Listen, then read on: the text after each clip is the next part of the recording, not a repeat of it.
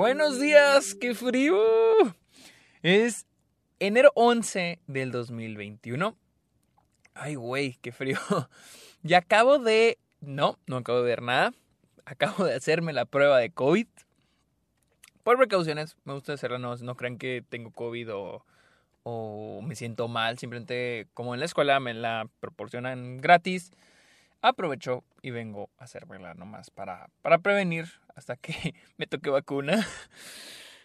Pero estoy aprovechando, estoy en el estacionamiento de mi escuela para platicarles de la película que vi ayer, que llevaba ya rato queriéndola ver. One Night in Miami. Mi nombre es Sergio Muñoz, Esker. Esto es Está OK, un podcast donde yo les hablo de cine, series, la industria, temporada de premios, etcétera, etcétera, etcétera. Y recuerden seguirme en Twitter, Instagram y TikTok. Estoy como el Sergio Munoz, arroba el Sergio Munoz, donde necesiten los arrobas.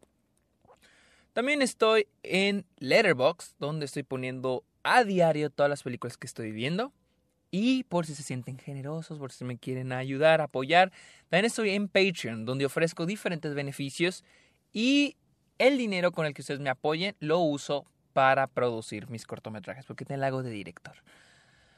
Así que comencemos, comencemos, comencemos a hablar de esa película. Y como siempre hablo de mi backstory con la película. Y es de que yo ya había escuchado hablar de Once, eh, Once Upon a Time, One Night in Miami.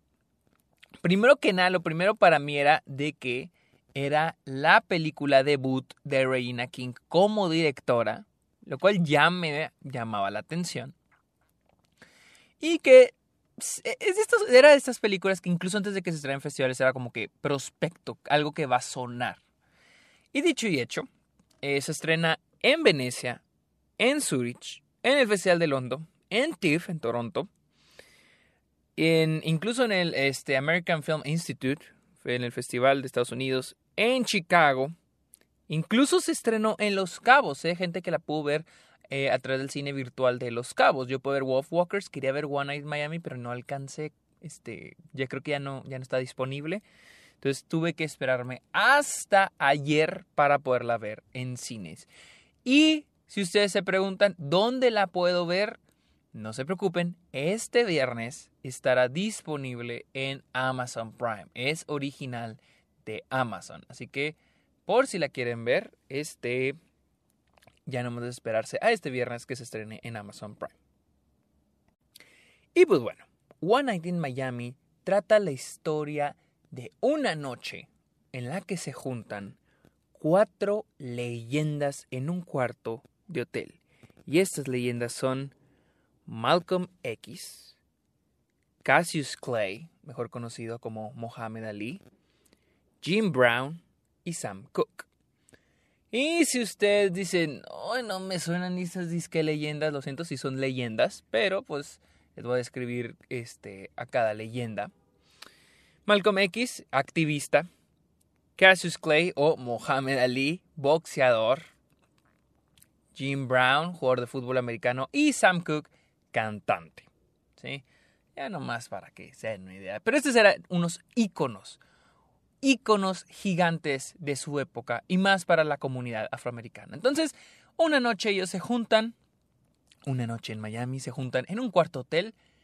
Al parecer nadie supo qué pasó en ese cuarto de hotel, nadie sabe qué se habló, qué temas se tocaron, que si se pusieron pedos, que si se cantaron, nadie sabe, pero Ken Powers lo adaptó, eh, escribió una obra y esta es la adaptación de esa obra. Así es, Tuvimos The Father, tuvimos Matt Rainey's Black Bottom y ahora tenemos One Night in Miami, la tercera, que yo sepa, la tercera película adaptación de una obra de teatro. Y si le suena Ken Powers, sí, Ken Powers es también, él, es, él también escribió el guion de la película y tenés el escritor y codirector de Soul, ¿sí? La película de Pixar. Así que este hombre trae buen año, trae buen récord este año. Y es de que la película es muy buena, bastante, bastante, bastante buena. Me encantó. Y les digo, tenemos estas cuatro personalidades, estas cuatro gigantes personalidades eh, que representan más que nada esta película, el mensaje de esta película es una representación de lo que es la celebridad afroamericana, ¿sí? Y cómo es a veces el simple entretenimiento para los blancos, ¿no? Y tenemos este choque de ideas de estas cuatro grandes figuras, este, que no solo son grandes figuras para la cultura afroamericana, sino para la cultura del mundo. Eh, y cómo chocan estas ideologías, estas ideas de lo que quieren hacer con su vida, del mensaje que ellos quieren dar. Eh, y más que nada la película cubre lo que es el, el hombre afroamericano, el hombre afroamericano celebridad, por así decirlo, talentoso, a los ojos del mundo, ¿sí? que si es un simple entretenimiento para los blancos, que cómo es el comportamiento de los blancos hasta esas personas. Porque uno de los mensajes de esta película es algo, es algo similar a... toca un tema muy similar como lo hace Matt Rainey's Black Bottom, que es de que Sí, la gente blanca te va, te va a tratar bonito, te va a hablar bonito, te va a abrir puertas, pero eso es lo que le quieren para generar dinero y para entretenerse. Pero de ahí en fuera vas a ser una persona negra inferior a ellos. Y es lo que también marca esta película. Sin embargo, yo creo que esta película para mí funcionó mejor que Ma Black Bottom. Yo ya les dije, Ma Black Bottom me gustó mucho, pero One Night in Miami se me hizo increíble porque toca diferentes puntos de vista de lo, de, de, lo que es ser, bueno, a partir de los diferentes personajes, toca diferentes puntos de vista. Por ejemplo, Malcolm X es alguien que no gana dinero, él no es un multimillonario que tiene, que, que celebridad. No es una celebridad, es un activista con eh, no, no quiero decir famoso, este, muy popular, que la gente conoce, pero él gracias a eso no genera dinero y esa no es su intención. Él quiere cambiar la idea. Digamos que este es un extremo, ¿no? No, no, eso no es de derecha, izquierda, liberales son conservadores. Simplemente lo voy a poner. Digamos que este lo tenemos al lado izquierdo, ¿no? Después tenemos a este, este Sam Cooke. Tenemos a Sam Cooke, quien, quien, genera dinero y es muy, muy, muy este, exitoso en lo que está haciendo. Pero él como que sí y como que no en lo de que nuestra intención debe de ser hacia las hacia el, el mejorar. Él no ve al blanco totalmente como malo. Él lo ve como que ah, me quiere ayudar, este, no le quiere verlo villanizarlo, pero también quiero ayudar a mi comunidad. También tenemos a, este, a Jim Brown, este, que es un personaje que es exitoso en su campo, en el fútbol americano. Para los que no sepan, es un uno de los mejores jugadores de fútbol americano de la historia. Jim Brown es alguien que es un exitazo, es de lo mejor en el fútbol americano, pero él quiere brincar a más. Él quiere brincar a más, quiere tirarle a, a pues que quiere más éxito para él mismo. Entonces es un personaje que a diferencia de Sam Cooke, perdón, Sam Cooke, pendejo. Sam Cooke, ah no, sí, es Sam Cooke, sí es Sam Cooke, Sam Cooke. Pensé que le estaba confundiendo, olvídalo, olvídalo, pensé que estaba confundiendo nombre. Sam Cooke, este, que a diferencia de él, que quien es exitoso y todavía ve más éxito delante de él, Jim Brown es alguien que busca todavía más éxito. Y luego tenemos el caso de Mohamed Ali, o aquí que lo llaman este, Cassius Clay, perdón, Cassius Clay. Voy a llamarlo Mohamed Ali. Voy a llamarlo Mohamed Ali. Y tenemos el caso de Mohamed Ali, que está en, esa época en la que él se quería cambiar al Islam. En el que se quiere transformar en el Islam. Entonces tenemos esas cuatro personas con cuatro diferentes facetas. Por ejemplo, vemos a, por ejemplo, que puedo contrastar a Mohamed Ali y a Jim Brown, quienes son los personajes que están buscando qué hacer en el futuro, qué los espera en, el, en su futuro, en su vida. Uno lo ve más interno, uno lo ve más mi espiritualidad, mi personalidad, mientras que el otro, Jim Brown, lo ve como que cómo voy a generar más ingresos, cómo me va a ver la gente después. ¿Sí? Tenemos a Malcolm X, que es el, yo creo, para mí es el opuesto a, Sam Cooke. Es decir, Dave, Dane, Dane Cook es el actor y que es el opuesto a Sam Cooke. Entonces vemos a estas cuatro personalidades chocar. en esta noche en Miami. Y lo más chingón, lo más chingón es de que hay un balance perfecto. Regina King hace un, un trabajo perfecto para darle, para darle el protagonismo suficiente a cada uno de ellos para que los cuatro juntos se sientan protagonistas. A cada uno se sienten bien, se sienten en su lugar, están muy bien escritos, están muy bien dirigidos y se siente muy bien cómo quedan las narrativas de cada uno. No sientes como en Matt Rainey's Black Bottom, donde Viola Davis y este Chadwick Boseman, sus personajes, son obviamente los que resaltan de todos los demás. Cuando hay más personajes de los que puede, de los que puede ver más, donde lo que puede sacarle más brillo. No que quieran también ser los protagonistas, pero al, al final quedan opacados. Y no solo por las actuaciones, es la escritura, es la escritura y la dirección. Y en este caso, ninguno opaca a ninguno, cuando podemos tener a Malcolm X, honestamente Malcolm X yo creo es el que más brilla. Yo siento que el, el que más brilla ah, simplemente por porque su historia y la narrativa de la película lo permiten.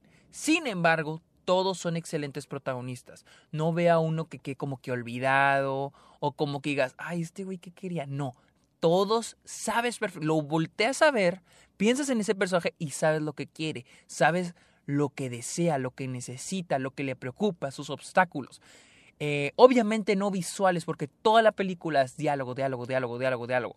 Pero, pero es muy, está muy bien hecho cómo está repartido todo para que ningún personaje se quede atrás, para que todos avancen, todos avancen, todos avancen, todos avancen. Y, y les digo, la película está casi hecha para que Malcolm X sea el que brille, pero no, todos brillan perfecto lo suficiente para que se sientan los cuatro como protagonistas como debe ser. Así que aplaudo esto porque sí está muy, muy, muy, muy, muy bien hecho. Algo que sí es de que la película puede, a mí no se me hizo, pero siento que a mucha gente sí se le puede llegar a ser lenta por el hecho de que casi todo ocurre en un mismo lugar y es puro diálogo puro diálogo tras diálogo, tras diálogo, tras diálogo, tras diálogo. ¿Sí? Siento que hay momentos que se pueden hacer poquito lentos, poquito tediositos para este para algunas personas, honestamente sí se puede hacer tediosita. Algunos momentos, momentos muy pequeños. O sea, porque siento que Reina King sabe esto. Dice, esta es una obra de teatro. Y sí se siente, la verdad sí se siente como obra de teatro. ¿Sí? Uh, comparándola con The Father, no la supera en ese aspecto. The Father es mejor tratando de, eh, de que no parezca obra de teatro grabada. Eh, como Marin's Black Bottom, que sí parece obra de teatro grabada, pero a mí me gusta cómo queda. Offenses también, que también se siente como obra de teatro grabada, me gusta cómo funciona. Es que bueno, yo siento que a mí en lo personal, puede que a mucha gente no, pero a mí en lo personal me gusta eso, me gusta eso eh, cuando las escenas son muy largas, porque acá las escenas son larguísimas. Y esperen esto de adaptaciones de obras de teatro, donde las escenas son larguísimas en un solo lugar, etcétera, etcétera. Y siento que la única de estas cuatro que, he mencionado, Black Bottom, Fences, The Father y One Night in Miami, la única que ha sabido brincar, hacerlo un poco más cinematográfica y que no parezca obra de teatro grabada, es The Father. Sin embargo, a mí me queda, me, me, me gusta, me gusta cómo luce One Night in Miami. Y tampoco crean que literal obra de teatro grabada y que salen las cortinas y como Hamilton. No, no, no, no, no, no. Pero el hecho de que estén en un solo lugar, sí se siente, sí se siente este, un poco. Ah, pero se nota que Reina King sabe que la película se puede volver tediosa y, mueve más a los personajes. Es más dinámica eh, con el blocking, sacándolos de un lugar, trayéndolos a otro. No sé si en la, si en la obra original todo ocurre en la, en la habitación, porque hay escenas donde salen de la habitación y van a otros lados. No sé si eso se agregó. Y, y pues, pues obviamente para que la película sea dinámica, pero funciona, honestamente, funciona muy bien.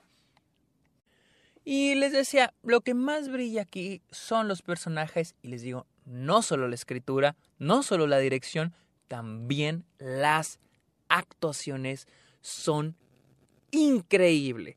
Eh, las que más brillan, no te crean, todos brillan, todos son excelentes, la verdad, todos son excelentes. Este, Leslie Odom Jr. como Sam Cooke es excelente, es excelente. Aldis Hodge como Jim Brown, Eli Gore como, como Mohamed Ali y Kingsley Benader como Malcolm X, quien es para mí el que mejor interpretación da, pero obviamente no porque dé mejor interpretación, simplemente porque su personaje lo demanda, su personaje demanda un poquito más que a todos los demás, pero todos son excelentes y más porque son diferentes personalidades, es lo que me encanta de este guion, es lo que me fascina de este guion de que no hay un cruce. Yo siento que como escritor, cuando tienes cuatro personalidades muy diferentes, porque incluso está en lo más básico, Sam Cooke es alguien eh, un poco extrovertido, pero serio. Sabe cuándo estar serio, sabe cuándo es fiesta, sabe cuándo es peda.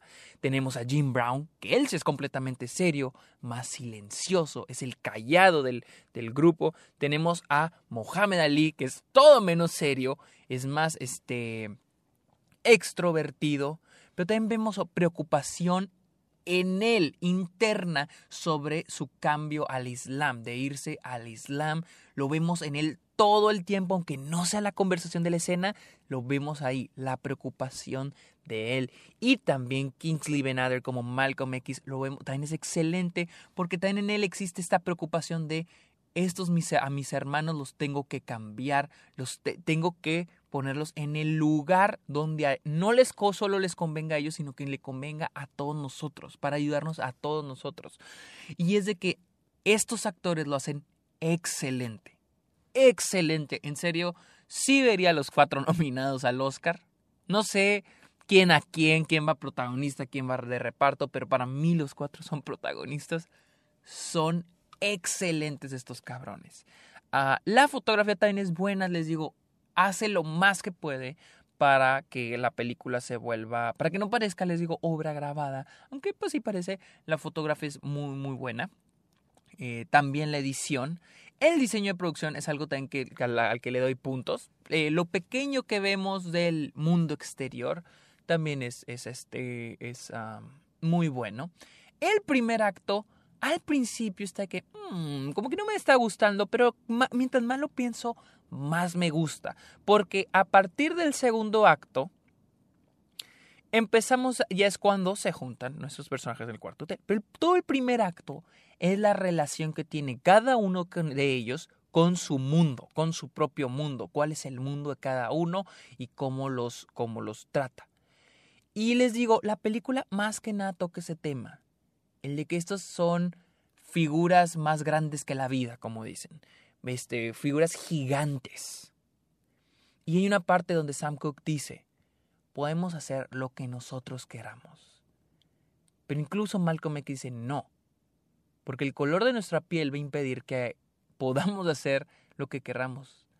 No importa si es Mohamed Ali, o Sam Cooke, o Jim Brown, esas figuras gigantes.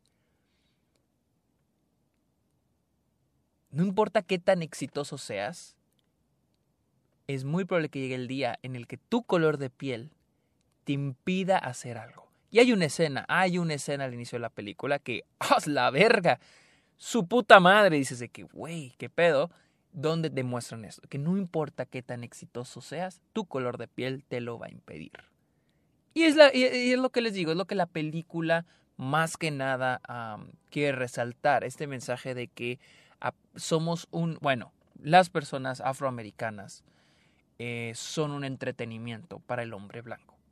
Son una inversión, son un producto, pero no son seres humanos. Eso es más o menos el tema que trata de abarcar la película a través de los diálogos, a través de la vida de cada uno de ellos. Les digo, es muy interesante porque tenemos estas cuatro personalidades con algo en común. Son afroamericanos y son populares, son celebridades, son exitosos, pero es todo lo que tienen en común. Es todo lo que tienen en común. Cada uno de ellos tiene ideas diferentes sobre lo que quieren y sí mis respetos a Ken Powers, increíble el guion, increíble sacarle todo el jugo a esta noche en Miami que nadie sabe qué pasó ahí adentro y crear una suposición, crear lo que él cree que se habló de una manera maravillosa. La neta, wow. Si es una de mis películas favoritas del año, creo que top 20. les digo, yo creo que una, un pero, pero no es mi pero, siento que es un pero que, muchos de ustedes pueden encontrar, es de que se puede hacer un poco tediosa el hecho que es puro diálogo, diálogo total. A mí me gusta, pero creo que para otras personas puede ser algo tedioso, que sea puro, puro, puro, puro diálogo. Pero la película sí está buenísima, buenísima, buenísima. Y lo mejor es que ya no tienen que esperar tanto. Este viernes, One Night in Miami de Regina King se va a estrenar en Amazon Prime para que la vean. En está genial. Y es muy probable que la escuchemos, escuchemos un poco de ella en la temporada de premios. Así que síganme, en Twitter e Instagram y en TikTok como arroba el Sergio Munoz. También estoy en Letterboxd y en Patreon. Así que, por cierto, esta, esta semana saco mi video de lo mejor del año. Ya así va a funcionar. Voy a sacar mi video de lo mejor del año. Y al día siguiente voy a sacar un episodio para esta OK, donde hablo de mis 40 películas favoritas, las que están en el video. Voy a hablar de todas y cada una de ellas, poquito, poquito, tampoco como así hablar como aquí de cada una, 20 minutos cada una, no, así rápido. Y les voy a explicar por qué llegaron a ese punto en el top. Así que espero esta semana ya está casi listo el video. Es una chinga. Ayer me desvelé, entrego dolor de cabeza. Pero sí, espérenlo muy pronto en estos días, en esta semana va a salir y lo voy a anunciar en Twitter, lo voy a poner en Vimeo, no en YouTube porque pinche YouTube te baja el video por, este, por uh, problemas con los derechos de autor. Lo voy a subir a Vimeo, así que estén listos. Así que, bye.